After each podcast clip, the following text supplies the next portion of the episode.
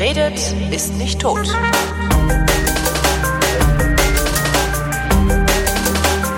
Willkommen zum Geschichtsunterricht. Ich habe mir einen Historiker ausgeliehen, der mittlerweile in Fachkreisen als Universalhistoriker gehandelt wird. Sein Name ist Matthias von Hellfeld und ausgeliehen habe ich mir den von D-Radio Wissen. Hallo Matthias. Ich grüße dich. Hallo. Unser Thema heute ist der Anfang vom Ende habe ich so, gelesen. So kann man das sagen. Der Anfang vom Ende, das ist genau richtig.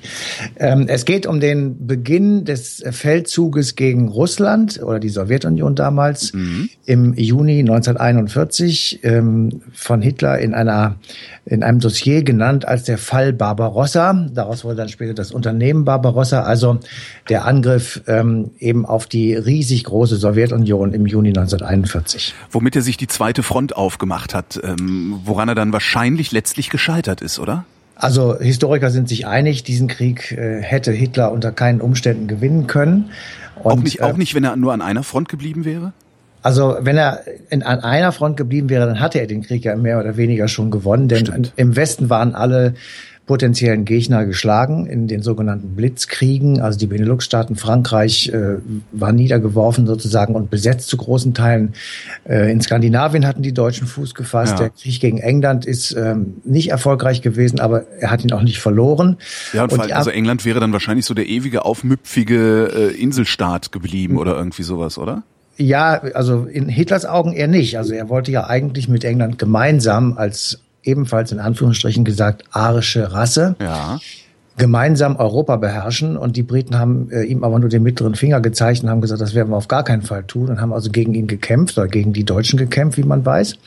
Aber ähm, letztendlich wären dann die Engländer übrig geblieben. Die Amerikaner, das muss man auch im Kopf haben, waren zu dem Zeitpunkt noch nicht in den Krieg eingetreten. Wann, wann sind die dazu gekommen? Das war nach Pearl Harbor und das ah. war drei Monate oder vier Monate später.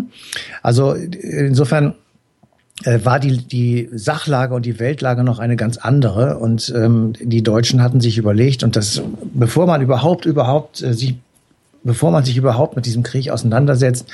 Es war von vornherein klar, dass Hitler diesen Krieg wollte. Es gibt Zitate von ihm, in dem er das also ganz deutlich zum Ausdruck bringt. Er wollte Lebensraum, in Anführungsstrichen gesagt, Lebensraum im Osten gewinnen. Er wollte die Bodenschätze und die Ressourcen haben und er wollte einfach ähm, im Grunde genommen das Land ausplündern und Europa so aufgliedern, dass ganz oben die Deutschen sitzen und herrschen ja. und dann in abgestuften Formen Arbeitsvölker sozusagen um sie herum drapiert werden, die eben äh, für den Wohlstand und den Reichtum Deutschlands sorgen und damit auch für, den, für das Wohlergehen Gesamteuropas natürlich. Und das Ganze sollte natürlich, ähm, wie gesagt, alles in Anführungsstrichen gesagt, judenfrei sein und bolschewistenfrei. Und um das zu durchzusetzen, ähm, wurde also Ah, diese, Entschuldige, diese, diese Untervölker, das waren aber nur die osteuropäischen Völker, ne? Mit den Franzosen und so hat er kein Problem gehabt, oder? Also alles, was ja. so westlich, also der, west, westlich der Oder war, fand er alles gut, oder? Na, es war, es war abgestuft. Also es gab schon deutliche Unterschiede. Sie hatten ja, in der, also die arischen ähm, Gruppen und die ähm, Untergliederung, wie man also Menschen einsortieren kann, das war ja fast eine Wissenschaft äh, bei den Nazis. Und ja. die hatten sich das genau überlegt. Jedenfalls meinten sie das. Und sie haben ähm, einfach Abstufungen gemacht und haben gesagt, ganz oben auf der ähm, Leiter stehen die Arier und alles, was dahinter kommt, gruppiert sich drunter. Und am ganz am Schluss waren eben äh, die slawischen Völker. Ja. Und äh, auch da gab es wiederum Abstufungen und die ganz untersten waren die, die Russen sozusagen, die ganz weit im Osten waren. Und ähm, für die war im Grunde genommen ähm, das Arbeiten vorgesehen und für den Rest der Menschheit dann in Europa der Reichtum. Hat er das irgendwie nachvollziehbar begründet? Also nachvollziehbar, ich meine jetzt mit einer inneren Logik begründet oder hat er sich das einfach so aus dem, aus dem Arsch gezogen? nein, nein.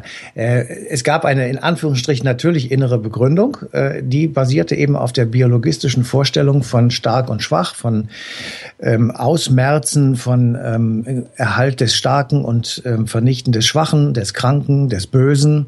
Das galt im Übrigen nicht nur für die Juden, für die in allererster Linie, aber selbstverständlich galt das eben auch für das eigene Schwache, also für Kranke und ähm, Körperbehinderte, geistig Behinderte. Mhm. Die sollten in den großen Euthanasieprogrammen ähm, umgebracht werden, schlicht und ergreifend. Und dagegen hat sich aber sehr großer Widerstand in der Bevölkerung breit gemacht, sodass das also nicht in dem Maße gemacht werden konnte, wie es eigentlich gemacht werden sollte. Aber da, wo man es machen konnte, außerhalb des Deutschen Reiches, nämlich in Polen, wurden die Juden, wie wir wissen, in Vernichtungslagern umgebracht und mit ihnen eben auch gleich das, was man äh, die bolschewistische Intelligenz nannte. Das, was, was ist man, das eigentlich? Das sind Dichter. Also Bol Bolschewismus habe ich auch nie nachgeschlagen. Ja, das ist jetzt noch eine ganz lange andere Debatte, das müssen wir okay. mal ein anderes Mal machen. Aber selbstverständlich ähm, ist das eine ähm, in Anführungsstrichen auch sehr interessante äh, Geschichte, weil ich glaube, ähm, du brauchst nicht jedes Mal in Anführungsstrichen zu sagen. Ich glaube, ja, okay. jeder, jeder, der es hört, weiß, dass wir jetzt nicht hier irgendwie völkisch ja, okay. gewandelt sind plötzlich. Sind wir wirklich überhaupt nicht, nein, das Gegenteil. Also, ähm, also die, den Nazis war schon klar, dass natürlich ähm, die Bolschewisten, also die Kommunisten in der Sowjetunion und in anderen ähm, osteuropäischen Staaten, aber auch in Deutschland, natürlich intelligente Köpfe in ihren Reihen hatten und die wurden als allererstes ähm, herausgeholt und ähm, verhaftet, umgebracht, weggeschleppt oder ins Exil getrieben. Und ähm, die Idee dahinter war, dass man, wenn man ihnen den intellektuellen Kopf abschlägt, dass dann eben auch keine ernstzunehmende Bedrohung mehr von ihnen ausgehen würde. Und das war ja auch tatsächlich weitgehend richtig, weil ähm, in Europa sind die Kommunisten in den Untergrund getrieben worden, haben Widerstand geleistet und auch sehr viel Schaden äh, für das Reich angerichtet, aber sie haben eben nicht mehr eine ernsthafte Bedrohung. Da sind keine ernsthafte Bedrohung mehr gewesen. Und insofern war diese Strategie, wenn man das hm. äh, aus der Sicht der Nazis betrachtet, natürlich vollkommen richtig. Ge ge gewandt oder gewendet äh, ist das ja heute noch der Spruch, der Fisch stinkt immer vom Kopfe her. Ja, der Fisch stinkt vom Kopf. Ne? Ja. Also das schlag den Kopf ab, dann stinkt der Fisch nicht, was nicht stimmt, aber äh, ja. Was nicht stimmt, ähm, aber, aber in dem Fall ist es ja etwas anders gemeint, aber es ist ja. auf jeden Fall, äh, war das die Strategie und die wurde eben auch ähm, als Begründung sozusagen, als innere Begründung auch ähm, immer wieder bekannt gegeben. Und es war der Kampf Braun gegen Rot, es war der Kampf Böse gegen Gut, es war der Kampf der arischen Deutschen, faschistischen Deutschen gegen die bolschewistischen Untermenschen, ähm, gegen diejenigen, die, ähm, ja, wie soll ich sagen, also das Böse schlechthin waren und die äh, Unheil über die Menschen bringen. Das wurde alles propagandistisch von Goebbels und Co. den Menschen beigebracht und äh, dann war sozusagen ähm, irgendwann auch klar, dass äh, der Krieg beginnen würde, obwohl, und das ist ähm, so für den Hinterkopf nochmal ganz wichtig, im August 1939 diese beiden Diktatoren einen Pakt geschlossen haben, den berühmten Hitler-Stalin-Pakt. Ja. Und in diesem Pakt haben sie äh, sich gegenseitige Achtung ihrer Interessensphären äh, gewährleistet, und zwar in Polen und in, im Baltikum. Sie haben die Interessensgebiete in Mittelosteuropa abgesteckt. Moment, wann, wann war das? Ich habe das Datum schon wieder vergessen. August 1939.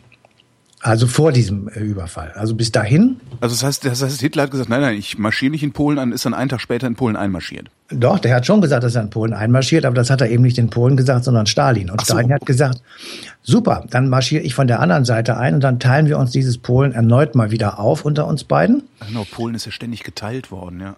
Also nur als Klammerbemerkung. Wer, wer je versuchen will, Polen zu verstehen und was die polnische Regierung, nicht nur diese, sondern auch die anderen vorher machen oder nicht machen, der muss wissen, dass Polen äh, sieben oder acht Mal von seinen raffgierigen Nachbarn zerstört worden ist. Das gab ja. Millionen Polen, aber kein Polen. Und das ist jetzt wieder so gewesen ähm, bis zu einer bestimmten Linie, ungefähr Brest-Litovsk, das kann man so als Namen sich ganz gut merken, mhm. hatten die beiden gesagt, bis dahin, also ich sag mal, von links kommen die Deutschen und von rechts kommen die Russen. Entsprechend allergisch reagieren die Polen eben heute auch auf solche Sachen wie Vertriebenenverbände und sowas, die äh, immer noch nicht aufgegeben haben, da ihre alten Besitztümer zurückzufordern. Ne? Aber hallo, ähm, und sie reagieren vor allem noch äh, mehr aufgeregt, wenn Deutsche und Russen eine Gaspipeline bauen um Polen herum. Das ist einfach, ähm, das ist sehr, sehr unklug gewesen, weil man damit den Polen tatsächlich richtig auf die Nerven getreten hat. Und sie sind die ersten äh, in Europa, die hier schreien, wenn die Amerikaner irgendwelche Raketen stationieren ja. wollen. Das alles hat damit zu tun, aber ist jetzt nicht unser okay, Thema. Entschuldigung. Nein, nicht Entschuldigung, das gehört ja auch dazu, aber das ist jetzt, das würde viel zu weit finden. Da sind wir hier in fünf Stunden noch. Warum hat Hitler das eigentlich Barbarossa genannt? Gibt es dafür irgendeinen guten Keine Grund? Ahnung. Okay. Klare Antwort, keine Ahnung. Wahrscheinlich hat er an Barbarossa gedacht, den Kyffhäuser, den großen Kaiser mit dem roten Bart. Aber ich habe keine Ahnung, wirklich, mhm. müsste ich nachgucken. Und äh, aber unabhängig davon jetzt, äh, es war lange geplant, es war keine Überraschung. Ähm, auch Stalin kann eigentlich nicht von sich behaupten, dass es eine Überraschung gewesen sei. Man hat ihn vorher gewarnt. Deutsche Widerstandsgruppen hatten sich im Generalstab einquartiert und hatten ähm, Stalin tatsächlich zukommen lassen, dass also dieser Überfall bevorsteht.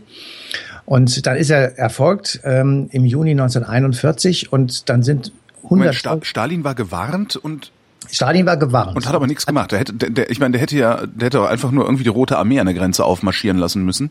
Ja, hätte er machen können und hätte, also er hat auch zum Teil Truppen wohl zusammengezogen. Das wurde dann von den Deutschen auch als Begründung für den Einmarsch gegeben. Ah. In Anführungsstrichen Begründung. Und ähm, hat aber selber dann völlig fassungslos reagiert, als äh, die Truppen tatsächlich dann über die Grenze geschritten sind und den Krieg erklärt haben. Ähm, das war für ihn tatsächlich wohl irgendwie so eine Art Schock, weil er tatsächlich nicht damit gerechnet hat, dass Hitler so verrückt ist und dieses riesige Reich. Ich meine, wir müssen uns mal, wenn man auf die Landkarte guckt, das ähm, ging über elf Zeitzonen und auch heute tut es das noch. Und das ist einfach ein, ein so gewaltig großes Land, dass wenn man da anfängt reinzumarschieren, dann ähm, ist man schon verloren, wenn man den ersten Schritt getan hat, weil es einfach viel zu groß ist. Ja gut, das hat das hat Hitler jetzt nicht, also ja, okay, Hitler war größenwahnsinnig. Das hat den nicht gestört. Der wollte, ja, ja. der wollte ja auch nur bis zum Ural. Ich meine, auch das ist schon völlig irre, aber egal. Er, er wollte natürlich den, vor allem den europäischen Teil ähm, haben und äh, ausplündern und hat ähm, jede jede Gefahrenwarnung ignoriert und hat gesagt, also wir machen das jetzt, wir müssen das jetzt machen, damit wir die Ernte noch mitkriegen und deswegen müssen wir ganz schnell in die Ukraine, in die Kornkammer. Ah und haben das auch, das hat auch alles am Anfang wunderbar funktioniert. Das heißt, der, der hat, der, der hat so Gas gegeben, weil er gleichzeitig das eroberte Land brauchte, um die Truppen weiter zu versorgen, mit denen er weiter erobert? Oh, äh, ja, natürlich. Also okay. du brauchst, du brauchst natürlich äh, Unterstützung, Ernährung, du brauchst ja, einfach Nachschub, du musst äh, fremdes Kriegsgerät haben, damit du dein eigenes schonen kannst und so weiter. Das sind alles Gründe, die natürlich damit eine Rolle spielen. Und ähm, die Idee war einfach, dass man wie in den westlichen Kriegen, also die sogenannten Blitzkriege, wo innerhalb von drei, vier, fünf, sechs Wochen äh, der Krieg beendet war, mit Frankreich beispielsweise, und äh, dass man dann einfach sagt, das machen wir jetzt mit Russland genauso und äh, die werden wir in ein paar Wochen unterwerfen und dann werden wir einfach da reinrücken. Mhm. Und dann ist äh, sozusagen das Ziel, was ich mit, mit der gesamten Politik habe, also die komplette Revision des Ersten Weltkrieges ist damit erledigt. Und ähm, damit ist sozusagen die Idee, weswegen ihn die Deutschen so toll gefunden haben, in den 30er Jahren im Prinzip realisiert worden. Und deswegen haben eben auch viele Leute ähm, in Deutschland, ich sag mal in den Jahren 1940, 41, vielleicht auch noch 42, ähm, waren begeistert davon, wie er das macht, weil er klar, tatsächlich ja äh, genau das erfüllt hat, was er ihnen versprochen hat. Und, und das, ist, der Wohlstand ist dadurch auch noch gestiegen. Ne? Der Wohlstand ist gestiegen, ja, aber der, der Hauptpunkt war tatsächlich, ähm, es, es, ist, es klappt. Ja, also es ist nicht eine Fata Morgana, hinter der wir herlaufen, sondern es klappt. Wir können tatsächlich unsere ähm, Niederlage aus dem Ersten Weltkrieg in einen Sieg im, im Zweiten Weltkrieg ummünzen. Und wir können all das, was man uns abgenommen hat und was wir verloren haben und wo wir in unseren Augen ungerecht bestraft worden sind, ähm, wieder zurückholen und das Gleiche sozusagen mit den anderen machen. Und damit äh, ist die Situation wiederhergestellt. So, das war für viele Leute tatsächlich ein Grund, äh, Hitler eine lange Zeit positiv gegenüberzustehen, ihm sogar nachzulaufen. Ja. Und das kippte erst in dem Moment, als man merkte, oh, das ist ja doch nicht so einfach. Mhm. Wann ja, hat man das gemerkt? Naja, als die ersten großen Niederlagen kamen, als ähm, man feststellte, ähm, die Amerikaner sind in den Krieg eingetreten nach Pearl Harbor. Das war der Angriff der japanischen Luftwaffe auf den Marinestützpunkt in Pearl Harbor der also für die amerikanische äh, Flotte ein gewaltiger Verlust war, weil sehr viele äh, Schiffe zerstört wurden und man auf einmal gesehen hat, wir sind mittendrin dabei in diesem Weltkrieg und äh, dann auch sehr schnell die Stimmung in Amerika umschlug und also äh, der amerikanische Präsident die Zustimmung bekam, in diesen Krieg einzutreten. So und dann muss man sich noch mal ganz kurz vor Augen halten, wie die Landkarte aussieht.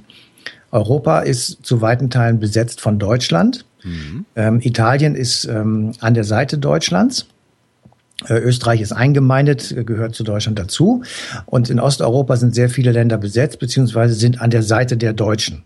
Und ähm, Skandinavien ist besetzt, England ist gegen ähm, Deutschland angetreten, die Sowjetunion selbstverständlich und jetzt auch die Amerikaner. Und damit bist du aus deutscher Sicht betrachtet in der Mitte und du hast mhm. drei große Blöcke sozusagen gegen dich, die um dich herum versammelt sind, wenn wir mal die Amerikaner so ein bisschen geografisch mit da hinzuziehen. Ja.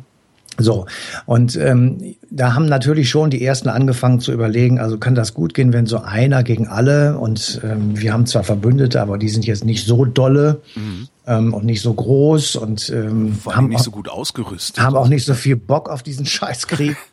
und äh, mit den Japanern sind wir zwar auch vereint und so, das ist richtig, aber das ist ja alles weit weg im Pazifik und was die da machen, das interessiert uns eigentlich hier in Europa weniger. Also es gab so dann die ersten äh, Stimmen und die wurden eben lauter und die wurden auch mehr gehört, dann auch in der Bevölkerung und die Stimmung wurde dann eben auch schlechter, ähm, als beispielsweise Stalingrad passierte, ähm, wo man also merkte, es ist wirklich etwas dran. Diese Winter in Russland sind derartig affenartig kalt, dass man mit äh, westeuropäischer Kleidung und Material und äh, Durchhaltewillen da nicht so wahnsinnig viel ausrechnen kann.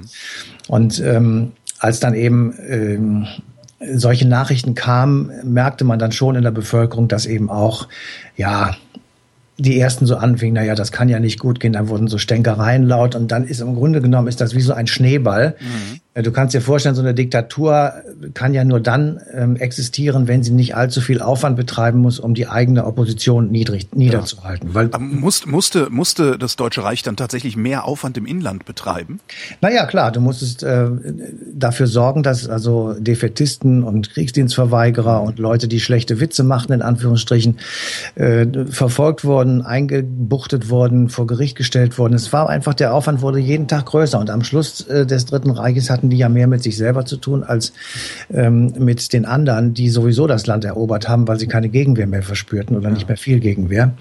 Und äh, meine These ist ja, Diktatoren ähm, können sich so lange halten, wie im Inneren einigermaßen Ruhe ist und sie ihre Ressourcen und ihr Geld und ihr Personal eben auf die Absicherung dieser Diktatur nach außen richten können. Wenn es im Inneren äh, immer weiter schwierig wird und immer mehr Menschen dagegen sind, dann ist der Aufwand eben, das dort zusammenzuhalten, zu groß und das Geld und die Ressourcen und das Personal fehlt an anderer Stelle. Und dann implodiert Dann implodiert es und damit ist es dann beendet. Und äh, um jetzt nochmal auf den Anfang dieses äh, Feldzugs gegen äh, die Sowjetunion ja. zu kommen. Es gibt eben im, im Nachhinein betrachtet, äh, das kann man natürlich nicht machen, wenn es, wenn der Tag selber gerade da ist, aber im Nachhinein betrachtet kann man sehr klar sehen, das war jetzt des Größenwahns zu viel und ähm, das sind auch der Gegner zu viel gewesen und damit war das Ende eingeläutet mit dem mit der Kriegserklärung an die Sowjetunion. Am, ich war, es war der 21. Juni 1941. Hat ähm, irgendjemand damals, als Hitler den Russlandfeldzug gestartet gestartet hat, schon gesagt, das ist jetzt jetzt ist es, das ist der Anfang vom Ende? Also nee. nirgends. Nee. Also alle haben gedacht, okay, jetzt wird's, jetzt geht's weiter. Ja, also auch im also, Ausland, was weiß ich. Ja, das kann man so, nein, nein, im Ausland ist es noch was anderes, aber das kann man so pauschal nicht sagen. Ähm, die Leute waren erstmal total fasziniert, in Anführungsstrichen, davon, dass Hitler all diese Kriege davor und diese Feldzüge in einer derartigen Geschwindigkeit gewonnen hat, dass man sagte, der Typ ist echt ein Genie. Mhm. Ja? Der Gröfatz, der größte Feldherr aller Zeiten, ähm, der war ja nicht von ungefähr, sondern der kam tatsächlich auch daher, weil die Leute mit offenem Mund gesehen haben, boah, das klappt. Ja? ja, wir können Frankreich, ich meine, mit Frankreich haben sich die Deutschen über Jahrhunderte gezankt und Kriege geführt. Und jetzt macht er da in sechs Wochen. kapitulieren die. Genau. Ja. In sechs Wochen marschiert er da in Paris ein und geht morgens um sechs. Äh, da gibt es ja diese gespenstische Fahrt. Hitler fährt alleine im Auto durch das menschenleere Paris. Mhm äh, an einem Tag morgens um sechs und stellt sich vor den Eiffelturm und überlegt, wie er dieses Teil nach Berlin kriegt. hat er das und wirklich überlegt? Er, ne, er hat überlegt, dass man, er wollte ja, in Berlin sollte ja eine riesige Stadt entstehen und die Germania. sollte eben die sollte eben sehr viel größer und sehr viel schöner und sehr viel opulenter sein als alles das, was um ihn herum war. Und dazu mhm. gehört natürlich auch Paris. Und da hat er sich das angeguckt. Der war ja so ein bisschen Architektur interessiert und hat dann dazu die Straßen leer machen lassen. Und das ist schon wirklich sehr gespenstisch. Und die Leute haben das in Deutschland gesehen, haben gesagt, dieser Typ ist einfach unglaublich. Und jetzt kommt, und dazu kam natürlich noch, dass der selber, wir können uns das heute gar nicht mehr vorstellen, wir sehen ihn ja immer so als spuckenden, schwitzenden, schreienden, kreischenden, völlig äh, idiotischen Menschen. Mhm. Aber die Leute damals haben ihn anders gesehen und haben ihn ja auch meistens nur gehört. Das ist auch ganz wichtig. Das, das stimmt, das darf man nicht vergessen. Und ich habe irgendwo mal, ich habe irgendwo auch mal gelesen, dass ähm, der Umstand, dass Hitler auch mit Flugzeugen unterwegs war, ja. was ja auch damals so neu war, ähm, der den, den Menschen das Gefühl gegeben hat, er sei gleichzeitig überall, weil er genau. drei Auftritte in drei Städten an einem Tag machen konnte. Das war der Wahlkampf, der große, genau. Das, ähm, er hat er hat sich einfach auch modern gezeigt. Für unsere Augen heute ist das natürlich alles nicht nachvollziehbar, aber für die Leute damals war das eben so. Und das Ganze ist dann tatsächlich ähm, umgeschlagen sozusagen und dann wurde auch sein Nimbus ein anderer, als diese diese wirklich schreckliche Schlacht um Stalingrad äh, begann. Können wir noch mal ein Stück vorher und zwar Stalin Stalin. Du sagtest, der mhm. hat völlig entsetzt reagiert. Ja. Hat Stalin von außen also auch gedacht, der Hitler wäre genial? Also die haben sich beide oder sowas. Also die haben sich beide ziemlich gut beäugt. Also beide waren große Cineasten. Beide hatten in ihren äh, jeweiligen Arbeitsbereichen so Kinosäle eingerichtet, haben sich tatsächlich nicht nur Wochenschauen, sondern auch amerikanische Spielfilme angeguckt. Ja. Und ähm, beide haben sich gegenseitig studiert und haben beide gesagt, der Typ hat was. Ähm, und sie waren von einer gewissen Achtung geprägt. Äh, sie wollten sich beide natürlich gegenseitig übertrumpfen, man kann auch sagen vernichten. Mhm. Aber beide hatten schon auch gemerkt, okay, der andere ist jetzt kein ganz blöder und äh, wie er das macht, das nötigt mir dann auch schon einen gewissen Respekt ab. Zumindest, zumindest in der Blutrünstigkeit äh, ja, haben sich wenig genommen, oder? Ja, da, ähm, also die, ob der nun der eine oder das andere Vorbild war für Hitler, ist dann ja später nochmal Gegenstand geworden, da kommen wir gleich nochmal drauf. Ähm, also inwieweit sozusagen der, dieser, dieser, dieser unfassbare Vernichtungswillen, den Stalin äh, gegenüber seinen eigenen Leuten an den ja. Tag gelegt hat, das ist wirklich, das macht einen sprachlos. Ja. Also Stalin, äh, es war ein schlechter, ein, ein unglaublicher Typ, der, der hunderttausende Leute auf, auf seinen Befehl hin hat umbringen lassen, einfach so. Ja? ja einfach so, also einfach so. begründet wird, wird das auch haben, ne? Also ja, aber das paranoid? war also, der war völlig paranoid, ja. aber der hat äh, die Begründung war eben einfach so, weil die Ärzte sagte, die Furschen werden jetzt mal 4000 umgebracht. Oh. Ähm, dann hat er kurz bevor äh, der Überfall der Deutschen stattgefunden hat, seine ganzen Offiziere umbringen lassen, mehr als 30.000. Im Grunde Was? genommen war, war, die Rote Armee führungslos, als die Deutschen über ähm, einmarschiert sind, weil er vorher den Offizierskorps komplett und radikal ausgemistet hat, indem er die Leute einfach vor ein Erschießungskommando gestellt hat. Ähm, er hat äh, in den 30er Jahren damit angefangen, die Kulaken, also die Bauern, von denen er sagte, sie hätten Getreide zurückgehalten und würden also auf eigene Rechnung verkaufen, ähm, umgebracht. Die Zahl ähm, schwankt so ein bisschen, aber drei bis vier Millionen werden es gewesen sein, äh, die seinem Wahnsinn zum Opfer gefallen sind. Und so ging das die ganze Zeit weiter. Immer mal wieder war eine andere Gruppe dran. Und im Grunde genommen, äh, Hitler hat das gewusst und hat dann ähm, natürlich auch irgendwie war auch äh, fasziniert in Anführungsstrichen ja. immer gesagt von diesem von diesem Irrsinn. Also sie waren auch so ein bisschen, sage ich jetzt mal, Brüder im Geiste und haben so ein bisschen ähm, aufeinander geguckt, was nichts damit zu tun hatte, dass Stalin, als dann der Einmarsch tatsächlich ihm gemeldet wurde und es auch tatsächlich so war, äh, erstmal vier, vier, vier, fünf oder sechs Tage verschwunden war und sich erstmal ähm, mit der Pfeife in den Kreml gesetzt hat und gesagt hat, was mache ich denn jetzt? Und dann hat er sich an die äh, an dieses russische Volk gewendet und hat den großen Vaterländischen Krieg ausgerufen. Der Vaterländische Krieg war der erste gegen Napoleon. Ja. ja, 1812. Und der zweite war eben jetzt der zweite große Vaterländische Krieg, das ist der gegen Hitler. Und ähm, es hat eine Weile gedauert, aber irgendwann hat er dann doch ähm, diese vielen Menschen in der Sowjetunion hinter sich geschart und hat sie angeführt in diesen Krieg. Und deswegen ist bis zu seinem äh, Tod sein Nimbus in der Sowjetunion unerreicht. Aber der hat im Grunde ja nur Glück gehabt, wenn er sein Offizierkorps komplett hat äh, erschießen lassen. Das hätte halt genauso gut in die Hose gehen können also mit, einer, mit einer quasi führerlosen roten Armee, oder? Äh, ja, das, hinterher hätte, hätte, Fahrrad. Ja, klar. Ja, klar, also, das kann ich, ich bin kein Militärhistoriker, ja. das kann ich so genau nicht beurteilen. Ich glaube ehrlich gesagt, dass jeder Krieg gegen die Sowjetunion von vornherein nicht nur schwachsinnig ist, sondern auch ungewinnbar. Also wenn man überhaupt solche Kategorien im Kopf hat. Ja weil das Land eben viel zu groß ist. Und Napoleon ist einfach in ein leeres Land gelaufen, weil die immer weiter zurückgewichen sind. Immer, der, der hätte immer weiterlaufen können. Irgendwann ganz hinten, hinterm Ural, da hätte dann wahrscheinlich Schluss gemacht, weil er gar nicht mehr nach Hause gefunden hätte. Ja. Und in diesem Falle war es ein bisschen anders. Da ähm, merkten die deutschen Soldaten, dass sie zum Beispiel in der Ukraine und in den Randgebieten der Sowjetunion durchaus begeistert empfangen wurden, weil die Ukrainer sagten, ähm, es wäre viel besser, von Hitler regiert zu werden als von Stalin, weil mit Stalin haben sie nun wirklich jahrelang schlechte Erfahrungen gemacht, wie ich gerade gesagt habe. Ja. Also die Kulaken, das hat ja auch dort stattgefunden.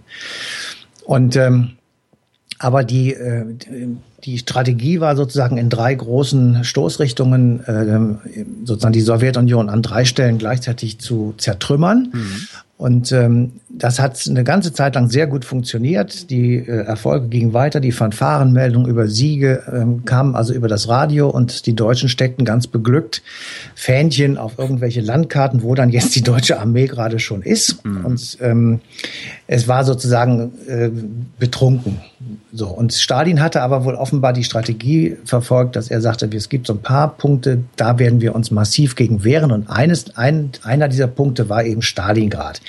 Und Hitler wusste, wenn ich Stalingrad kriege, dann ist der Mythos Stalin gebrochen und dann ist auch die Moral der Menschen gebrochen, weil das ist natürlich äh, klar, also wenn du in Berlin einmarschierst oder in Paris oder in Washington, dann ist sozusagen der Kopf ähm, erreicht und das ist natürlich für die Moral der Menschen nicht so richtig gut und für die Soldaten eben auch nicht. Naja, und wenn die Stadt dann auch noch äh, äh, so heißt, ja, wie, äh, genau. der Mythos. Das, das, das war ja, der Punkt. Ja. Ne? Und äh, insofern war also, deswegen sind die auch dahin und haben gesagt, also diese eine sehr bedeutende Industriestadt gewesen und deswegen war das also schon auch eine umkämpfte Geschichte. Und dieser diese Schlacht um Stalingrad, ja, das ist mhm. also wirklich allerspätestens der Punkt, äh, an dem dieser Krieg umkippte und an dem auch die Stimmung umkippte. Weil du musst dir mal vorstellen, dort sind ähm, insgesamt etwas über eine Million Menschen gestorben. Also sowohl Zivilisten als auch Soldaten. Für nix. Na gut, das ist ja in jedem Krieg so. Die sterben ja eben immer für nix. Ja. Genau. Ähm, also etwas über eine Million Menschen sind gestorben. Diese Schlacht hat ungefähr drei Monate gedauert. Sie hat im tiefsten Winter bei einer eisigen Kälte stattgefunden. Nur drei Monate?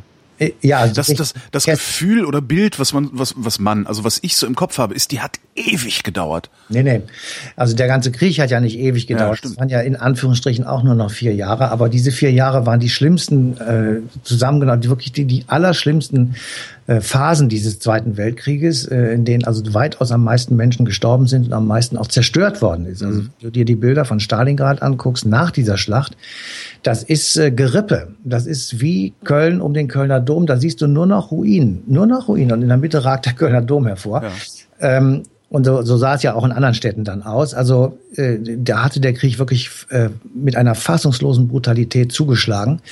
Und sie sind auch ähm, da richtig aufeinander gekracht, die, ähm, die Deutschen und die Sowjetsoldaten und die Armeen. Und auf beiden Seiten, sowohl bei Hitler als auch bei Stalin, gab ein ein Aufgeben, ein Zurückziehen, ein Kapitulieren gab es nicht. Ja, also die Deutschen ähm, hatten Hitler sehr oft gebeten, ähm, ausbrechen zu dürfen aus dem Kessel was einer Niederlage gleichgekommen wäre, aber es hätte Rettung für mindestens 100.000 Soldaten bedeutet. Ähm, sie hatten auch gefragt, ob man so kapitulieren könnte, um dann ehrenvoll in Gefangenschaft zu ja. gehen. Auch das hätte Menschenleben gerettet. Und Hitler hat immer gesagt, kommt nicht in Frage. Und es wurde dann tatsächlich kapituliert ähm, was, was auf, auf eigene Kappe. Ich wollte gerade sagen, was mich immer so fasziniert ist, warum fragen die den überhaupt noch? Ich meine, vor Ort sehen die doch, dass das Ding zum Scheitern verurteilt ist und ähm, dass irgendeine Lösung her muss, die doch nicht darin bestehen kann, dass man sich komplett aufreiben lässt. Du weißt schon, wie Militär funktioniert? Ja, klar. Ja? Okay. Ja. Und da ist Befehl und Gehorsam und selbst ein Generalfeldmarschall namens Paulus, der das nämlich da anführte, die sechste Armee, war sehr, sehr ähm, damit zu tun, hatte sehr damit zu tun, gegen Hitlers äh, Befehl zu handeln, was er ja am Schluss dann gemacht hat, indem er sich sozusagen in die, ja, indem er aufgegeben und kapituliert hat, was Hitler zum Wahnsinn getrieben hat. Ähm, Hitler hat gesagt, äh, warum hat der Mann sich nicht selbst erschossen? Ja. Und äh, früher haben sich die Feldmarschälle und, und Generäle ins Schwert gestürzt, wenn sie gesehen haben, die Schlacht ist verloren. Warum hat er das nicht auch gemacht? Also selbst an dem Tag, an dem wirklich Millionen von Leuten dann wirklich tot waren und in die Gefangenschaft gerieten und das eine ganz furchtbare militärische Niederlage war, hat Hitler noch in diesen Kategorien gedacht. Also völlig abartig und hat auch in keinster Weise an die Soldaten gedacht. Und wir haben für die Sendung am äh, Wochenende jetzt äh, zwei Soldaten mal zu Wort kommen lassen, die damals in Stalingrad dabei waren und sich so an kleinere Geschichten erinnern, die ich aber auch schon alle ziemlich absurd finde. Ich habe gesehen, dass Stellungen, die von Deutschen wieder kurzfristig zurückerobert worden waren, deutsche Soldaten waren, die in die Russen Köpfe eingetreten hatten. Nicht mhm. wenige. Kommt man gut sehen. Bei der Kälte sehen Sie ja die Stiefelspuren. Ich habe mal eine Nacht in einem Bunker geschlafen. Da war es so unerträglich drin. Da standen sie alle. Es konnte keiner umfallen. Da waren auch welche zwischen gestorben schon. Und da waren auch Leute mit Erfrierungen und das stinkt ja bestialisch. Da bin ich durch so ein Fenster aus dem Bunker rausgeklettert, kam dann auf so einen Schneehaufen drauf. Das waren lauter abgesäbelte Arme und Beine. Und da hat es mich sehr zerfetzt. Ich habe kein Schulterblatt mehr, ein zerschossenes Rückgrat und musste dann zurück und weit über den Schnee rief der Rittmeister dann zu mir rüber. Arschloch, bleib vorne! Deutscher Offizier geht nicht zurück! Aber ich kotzte Blut und also ich merkte, jetzt ist wahrscheinlich aus mit dir. Habe dann in so einem dieser Unterstände erlebt, wie zufällig mein Regimentsarzt den Männern bei lebendigem Leib Arme und Beine absägte und selber Zigarette und nur Öllampen das beleuchteten und Hygiene überhaupt nicht, war ja gar nicht möglich. Tja. Da bist du sprachlos. Ja, weil, weil ich, ich nicht, also wie du eben sagtest, du weißt, wie Militär funktioniert. Natürlich weiß ich, wie Militär funktioniert und Befehlsketten und sowas. Ähm, ist, mir ist das so unendlich fremd. Ich kann mir nicht vorstellen, bei so einem Scheiß überhaupt mitmachen zu wollen. Aber ja, auch das, das, ist eine andere Zeit. Du sagtest ja eben, die, die deutsche Bevölkerung war halt absolut kriegsbegeistert. Wahrscheinlich wollten die äh, auch noch mitmachen. Ne? Naja, kriegsbegeistert habe ich nicht gesagt, aber so äh, es, es, es gab jedenfalls keinen nennenswerten Widerstand. Nur ich, ich will dir mal sagen, also wir zwei sind die großen Glückskinder und die meisten, die uns jetzt zuhören, auch. Ja. Weil wir äh, das alles nicht erlebt haben und weil unser Gabentisch zu Weihnachten immer größer wurde. Und äh, bei den anderen, unseren Vorgängern, also Großeltern, Urgroßeltern und so weiter, war das völlig anders. Für die war es normal, einmal in der Generation einen Krieg zu führen und der konnte eben schlimm sein wie dieser oder nicht so schlimm sein. Dann hatte man Glück gehabt. Aber Krieg wurde immer geführt und zerstört wurde auch immer. Und wir sind jetzt die erste Generation, oder vielleicht meint ihr die uns zuhören auch schon die zweite, ähm, bei denen eben nichts kaputt geht und äh, das alles erhalten bleibt. deswegen sind wir so von einem ungeheuren Wohlstand äh, ja. ja Denkst du, dass, denkst du, dass das so bleibt? Oder denkst du, wir werden in Zukunft wieder Kriege führen? Ähm, sollen wir mal noch eine neue Rubrik aufmachen? Äh, Vrind Philosophie? Meinetwegen. ich habe keine Ahnung. Ich bin skeptisch, aber äh, ich hoffe immer noch darauf, dass die Leute einfach wissen, was sie jetzt hier haben und deswegen und friedlich was sie bleiben. verlören. Ja. Was sie verlören, genau. So, ähm, Stalingrad ist dann gefallen. Genau, Stalingrad ist, gefa genau. ja, ist gefallen, also die Kapitulation hat stattgefunden ja. und äh, zur gleichen Zeit haben die Alliierten in Casablanca sich getroffen und haben, äh, Stalin war nicht dabei, weil er musste ja die Schlacht von Stalingrad noch leiten. Mhm. Und äh, dann haben sich also die Briten und die Amerikaner getroffen in Casablanca und haben dort ähm, etwas gemacht, was dann den Zorn der Deutschen erst recht hervorgerufen hat, nämlich sie haben die bedingungslose Kapitulation als Kriegsziel ausgerufen. Und dann. Ja, was denn sonst? Ja, man hätte okay, auch sagen aus, aus können, wir wollen, Sicht, auf, ja. wir wollen auf einen Siegfrieden oder wir wollen auf einen Unentschieden oder wir wollen einfach aufhören und so weiter. Hätte man ja alles machen können. Mhm. Und äh, also dann kommt diese bedingungslose Kapitulation und auf die bedingungslose Kapitulation, die wird natürlich in Deutschland bekannt, ähm, kommt dann also Goebbels auf die Idee, eine große Propagandarede zu halten. Das ist die berühmte Sportpalastrede, wo er den totalen Krieg ausruft. Ah. Und äh, das war die Antwort sozusagen auf die Niederlage in Stalingrad und die bedingungslose Kapitulationsforderung in Casablanca. Hat und das, jetzt, hat das gereicht, den totalen Krieg auszurufen, oder war die Niederlage bei Stalingrad so demoralisierend letztlich, dass naja, die es hat, Rote Armee dann vorrücken konnte. Also im Nachhinein sind wir ja alle klüger. Ja. Es hat natürlich nicht gereicht, aber damals konnte man das so nicht sehen. Und wenn wir jetzt mal nicht nur den Nazis äh, das, die ganzen Verbrechen immer vor die Augen halten, sondern einfach mal überlegen, es könnte ja auch sein, dass sie einfach versucht haben, dann Politik zu machen oder Militärpolitik, wie du willst. Ja. Und in dieser, in diesem Zusammenhang war die Idee, dann eine Gegenrede zu halten und die groß propagandistisch auszuschlachten, natürlich eine gute Idee, ja. zumal und alle, die jetzt äh, christlich verankert sind und in den Kirchen tätig sind und uns zuhören, die werden sich jetzt wahrscheinlich auf den Arsch setzen. Der Sportpalast war aufgebaut wie eine Kirche. Und ähm, es hatte hinten einen Fotografen am Fußende sozusagen gegenüber der Rednertribüne. Mhm. Und der Mittelgang war weiß ausgelegt und dort, wo die Rednertribüne stand, also wo Goebbels drauf stand, da war ein weißer Querbalken sozusagen gelegt auf dem Fußboden, ein, als Teppich, weiß. Das heißt, man konnte auf dem Fußboden ein Kreuz sehen. Mhm. Und damit äh, war auch begründet, warum Goebbels mehrfach die Metapher benutzt hat, wir werden in diesen Krieg gehen wie in einen Gottesdienst. Und damit ähm, hat er diese diese natürlich damals sind die Leute sind die Leute ja auch alle sonntags noch in die Kirche gegangen. Das heißt die hatten die hatten diese Ikonografie alle im Kopf auch das. Ähm, ja. Naja, die Kirche hatte ja einen relativ schweren Stand im Dritten Reich. Das waren ja die deutschen Christen, die hatten dann äh, versucht, das so zu absorbieren. Aber natürlich äh, Widerständigkeit und äh, so, das hatte sehr viel mit Katholizismus auch in vielen Teilen. Nee, das meine ich nicht, sondern also du hast ja, da ist ja genau, es ist, ist ja auch im Grunde erst nach dem Zweiten Weltkrieg passiert, dass keine alte Sau mehr in die Kirche geht ja. und darum dieses Gefühl ja, ja. Kirche nicht mehr in sich trägt. Aber das dürften das die damals Gefühl, Ja, ja, das war also das war eindeutig, dass Goebbels damit eben den religiösen Teil der Bevölkerung oder den christlichen Teil der Bevölkerung äh, ansprechen wollte. Und das ist ihm eben zum Teil eben auch gelungen, weil am nächsten Tag, äh, also das Ganze endete ja, seine Rede endete jetzt und nun Sturm brich los. Volk steh auf und Sturm bricht los. Ne? Genau. Und ja. diese, dieser Slogan wurde also ab dem nächsten oder übernächsten Tag auf Plakaten und ähm, in Zeitungsanzeigen und so weiter wirklich flächendeckend weitergegeben. Und ähm, es hat nochmal einen gewissen äh, Aufrütteleffekt gehabt sozusagen. Aber trotzdem, was dann passierte, war das Schlimmste, was man sich vorstellen kann. Da wurde ein Land von außen richtiggehend zerlegt. Ja.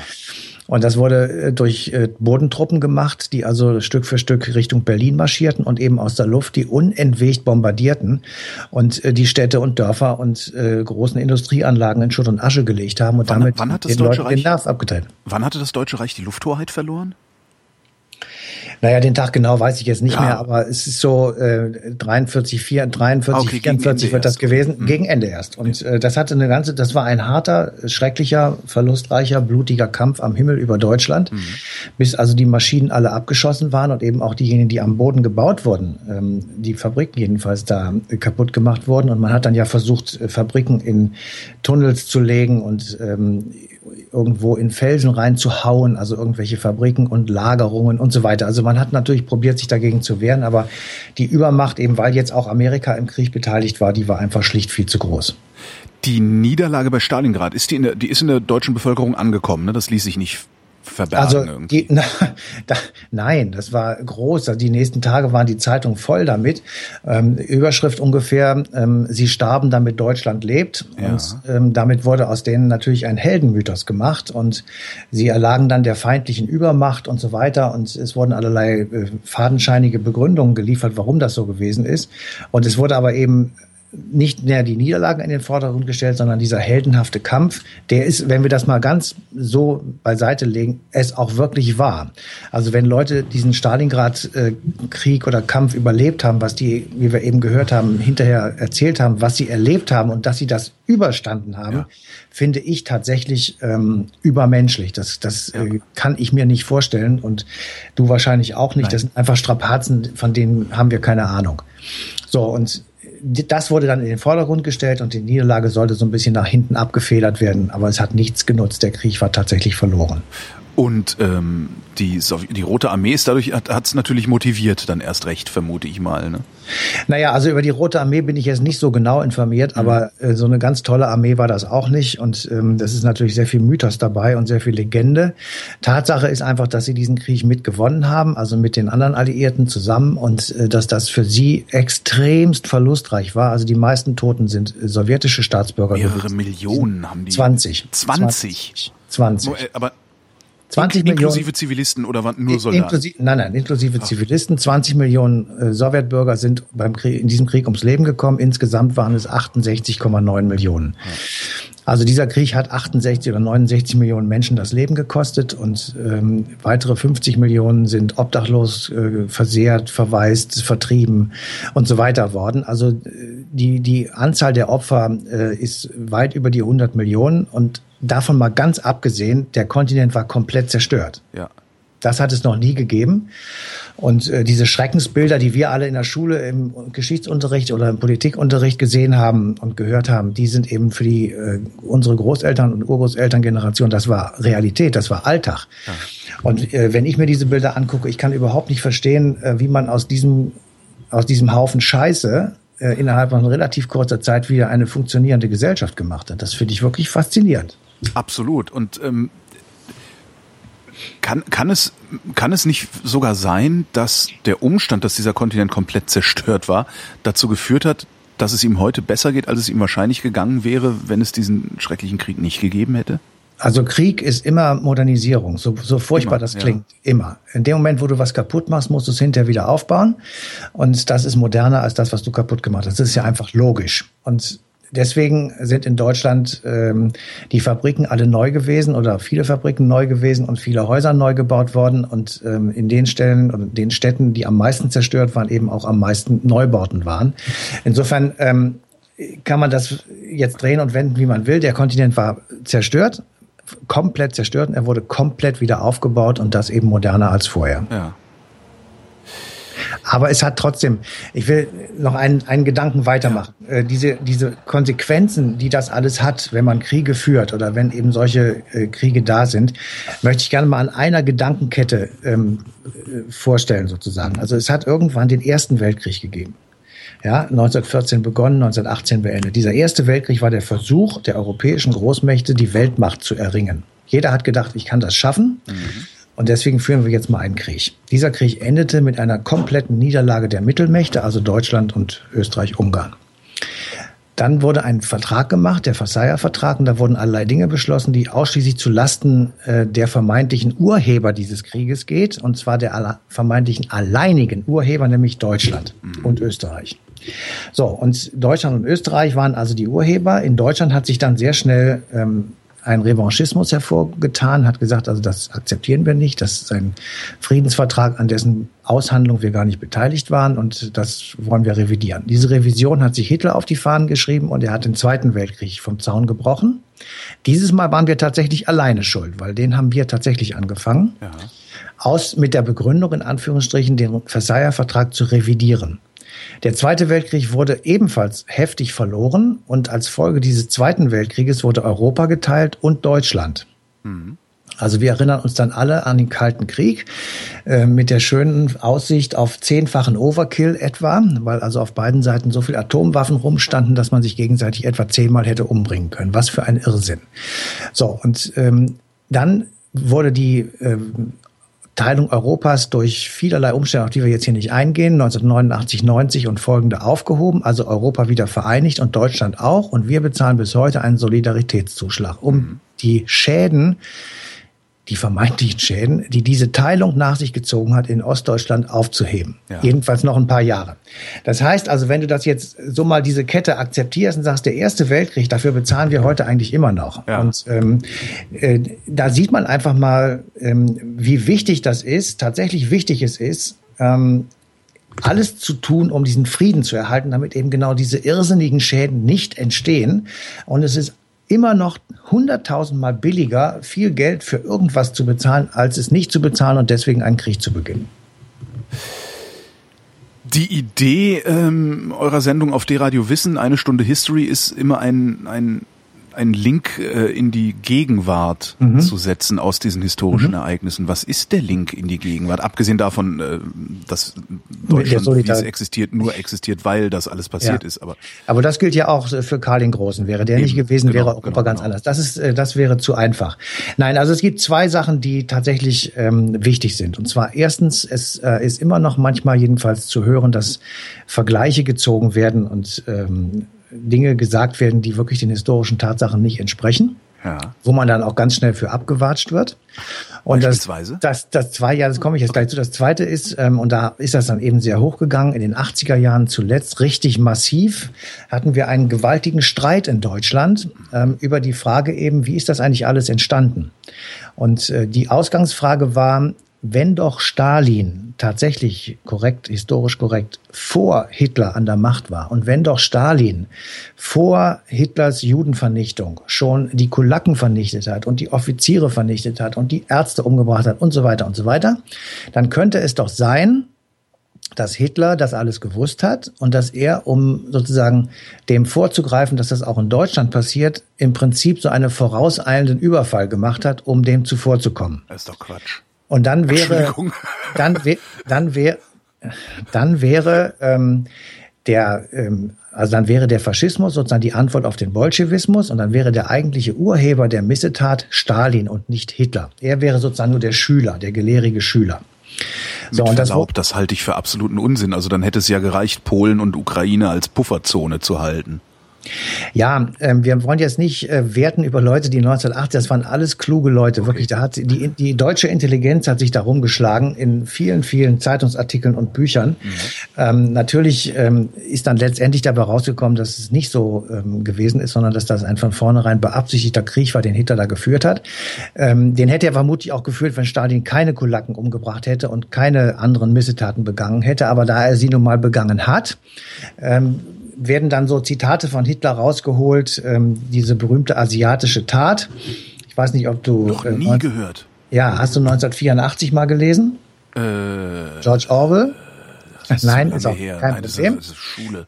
Ja, ja, da wird, äh, also da geht es um äh, staatliche Überwachung und um äh, mhm. Gesetzestreue und dass die Menschen dem Staat zu dienen haben und keine eigene Meinung haben dürfen. Und da wird äh, ein junger Mann gefoltert, um den Namen seiner Freundin herauszugeben. Mhm. Und ähm, der wird dadurch gefoltert, äh, dass er äh, gefesselt wird, auf einem Tisch liegt und über seinem Kopf ein Käfig gebaumelt äh, hat. Und in diesem Käfig saß eine dicke, fette, aber sehr hungrige Ratte. Und äh, man hat ihm gesagt, wenn du jetzt nicht auf der Stelle das Geheimnis preisgibst, werden wir diese Ratte freilassen und sie wird dein Gesicht zerfressen. Mhm. So, und Hitler hat tatsächlich mal äh, gesagt, und zwar äh, nachdem Stalingrad gefallen ist, äh, dass man sich das doch gut vorstellen kann, dass jetzt die in Gefangenschaft geratenen Offiziere angesichts dieser asiatischen Taten und äh, dieser, dieses Käfigs, dieser asiatischen Ratte, ähm, dann auch sehr viel Geheimnisse preisgeben werden. Und daraus wurde dann gemacht, er hat das also gewusst, er hat diese, diese Orwellsche Version irgendwie mitgekriegt oder er hat das, was Orwell hinterher, Entschuldigung, was Orwell hinterher im, im Roman geschrieben hat, hat er mitgekriegt, weil es tatsächlich wohl eine Art Foltermethode äh, der sowjetischen Geheimpolizei war. Und daraus schloss man dann, äh, dass er sich sehr damit auseinandergesetzt hat, was für Verbrechen im Stalinschen Reich stattgefunden haben und dass er sozusagen dadurch ein gelehriger Schüler geworden ist. Ich halte, ich habe das damals für Mist gehalten, ich halte es auch heute für Mist, aber es zeigt einfach, wie sehr dieser Krieg und diese diese Wahnsinnstat des Holocaust, das ist ja etwas, was wir noch gar nicht ähm, hier jetzt behandelt haben, das, das auch ist, nicht tun. Ist, ja. Aber dieses alles hat ja nur stattfinden können, weil die Wehrmacht nach vorne gerückt ist und weite Teile Europas besetzt hat. Und im Rücken der Wehrmacht fand der Holocaust statt. Ja. ja? Also andersrum, ohne Wehrmachtsvorrücken kein Holocaust, weil ähm, wo hätte er denn stattfinden sollen? In Deutschland hätte man das nicht machen können, aber im besetzten Polen schon. Mhm. Dazu musstest du aber Polen erst besetzen. Na wieso? Ich meine, wir haben es ja in Deutschland auch gemacht. Nein, die Vernichtungslager standen nicht in Deutschland. Stimmt. Sondern die waren ausschließlich in Polen. Und ähm, insofern, äh, das war auch mit Absicht, weil also sie wussten schon, wenn das in Deutschland äh, passiert, dann werden vermutlich äh, die Reste der katholischen Kirche aufstehen. Das ist ja auch bei der Euthanasie so gewesen ja. und bei Menschenversuchen und äh, derartigen Dingen. Also das war ihnen schon klar, dass das nicht geht. Also musste man das irgendwo im Osten machen und dazu hat man irgendwelche leeren kleinen Dörfchen genommen äh, und, und das da eben gemacht. Was du eben beschrieben hast, das nennt man Historikerstreit. Ne? Das ist der Historikerstreit, der war Mitte der 80er, genau. Hat das, also diejenigen, die gewonnen haben, das sind natürlich jetzt äh, honorige Wissenschaftler äh, und, und die sind hoch angesehen. Die, die äh, anderer Meinung waren, hat das denen geschadet? Also sind da die Historiker nein, das selbst beschädigt durch? Nein, nein, das ist ein intellektueller Streit gewesen. Der wurde einfach mal diskutiert, auch zur Klärung. Ich fand das im Nachhinein, fand ich das ehrlich gesagt sogar ganz gut, mhm. weil ähm, dieser Frontalangriff auf das bis dahin existierende Geschichtsbewusstsein bewirkt natürlich, dass man sich dieses Geschichtsbewusstsein nochmal versichern muss. Ja. Und das bedeutet, du musst drüber nachdenken. Und das ist tatsächlich, hat tatsächlich stattgefunden. Es gibt wirklich dicke Bücher darüber und viele Zeitungsartikel. Und ähm, ich sag mal, äh, jeder, der irgendwie äh, von Rang und Namen war, äh, hat sich zu, diesen, äh, zu diesem Punkt geäußert und eben dafür gesorgt, dass es dann zu einer Klärung kommt. Aber auch im, immer weiter, immer weiter ging das, dass man, ich sag mal, Philipp Jenninger, äh, der also eine völlig missratene Rede ähm, ah, damals, in, ja. in in Angesicht von Ida Ehre hielt, die also im Deutschen Bundestag ähm, über den Holocaust gesprochen hat, ähm, der also immer vergessen hat, seine, seine Anführungsstriche mitzusprechen. Ja. Ja, er hat sie zwar geschrieben, aber nicht gesprochen. Ähm, äh, Hertha Däubler-Gmelin, die war mal ähm, Justizministerin, hat einen völlig misslungenen Vergleich gemacht, indem sie also ähm, einen Vergleich zum Dritten Reich gezogen hat, der wirklich vollkommen absurd Adolf ist. Adolf Nazi war das Wort, was und, sie gesagt hat. Ne? Also immer, wenn also, man innenpolitisch Probleme hat, geht man außenpolitisch kämpfen. Das hat genau. schon Adolf Nazi sogar. Und über und, wen hatte Gmelin das noch gesagt? Das weiß ich nicht genau, aber jedenfalls, das war so einer, der, der mir jetzt gerade einfällt. Ja. Man müsste das mal ein bisschen recherchieren. Da gibt es auch jedenfalls ganz viele, die auch dann zum Rücktritt geführt haben ja. und wo man einfach sagte, das geht eben so nicht. Und ähm, wenn du heute äh, dir die Debatten anguckst, und da bin ich dann wirklich jetzt bei uns und jetzt, ähm, die wir teilweise mit der AfD führen, wo einfach ähm, Ressentiments ins Programm reingeschrieben werden, die konstituierend waren für die NSDAP. Ich sage mal ein völlig ähm, auf die eigene ähm, Ethnie bezogenes Familienbild, ähm, das Herabsetzen und Herabwürdigen von anderen Religionen, ähm, das Über- und Untereinanderstellen von Einstellungen, also die Intoleranz gegenüber anderen und abweichenden Meinungen etc. Das sind alles Dinge, die kannst du bis zum Alldeutschen Verband von 1891 und zwar direkt zurückverfolgen. Und der Slogan Deutschland den Deutschen, ja, der ist nicht neu, sondern der ist schon in der Weimarer Republik von den Rechten und von den Rechtsextremen genannt worden und äh, geschrien worden. Also da kommt das alles wieder hoch. Und meine Warnung an alle, die heute zuhören und die sich mit dem Thema überhaupt auseinandersetzen, das Allerschlimmste, und das ist der Anfang vom Ende unserer Gesellschaft, ist, wenn wir nicht mehr akzeptieren, dass Leute andere Meinung haben als wir selber und wir sozusagen eine Bewertung vornehmen und sagen, na ja, die sind alle kriminell und sagt, wenn die alle kriminell sind, dann kommen sie vors Gericht und fertig. Und vor Gericht interessiert es niemanden, ob sie Moslems, Juden oder Christen sind, sondern interessiert nur, ob sie irgendwas gemacht haben. Und wenn sie was gemacht haben, werden sie verurteilt. Das ist vollkommen klar geregelt und das reicht auch. Ja, wir müssen niemanden sozusagen unter unseren Scheffel stellen und wir müssen niemanden äh, zwingen, irgendetwas zu tun, was wir wollen, sondern wir sollten jeden so lassen, wie er ist. Das ist ein individuelles Grundrecht, das wird hier vom Grundgesetz garantiert. Aber wie begegnen wir Intoleranz? Ja, das ist Wenn natürlich durch Intoleranz. Ja, ähm, das ist natürlich jetzt eine lange De Debatte, die führt von unserem Thema weg, aber selbstverständlich, ähm, es gibt irgendwie rote Linien, die darf man nicht überschreiten. Ich bin bei mancher Talkshow, wenn ich da so die Vertreter der AfD rumsitzen sehe, nicht mehr überzeugt, dass diese roten Linien eingehalten werden. Aber wenn wir die einhalten, dann ist das zwar irgendwo auch intolerant, aber begründet aus unserer demokratischen Verfassung heraus. Und das ist etwas völlig anderes. Matthias von Hellfeld, vielen Dank. Bitte, bitte. Die passende Sendung Eine Stunde History zu unserem Thema, die ist vom 19.06.2016 und läuft an diesem Tag um 19 Uhr.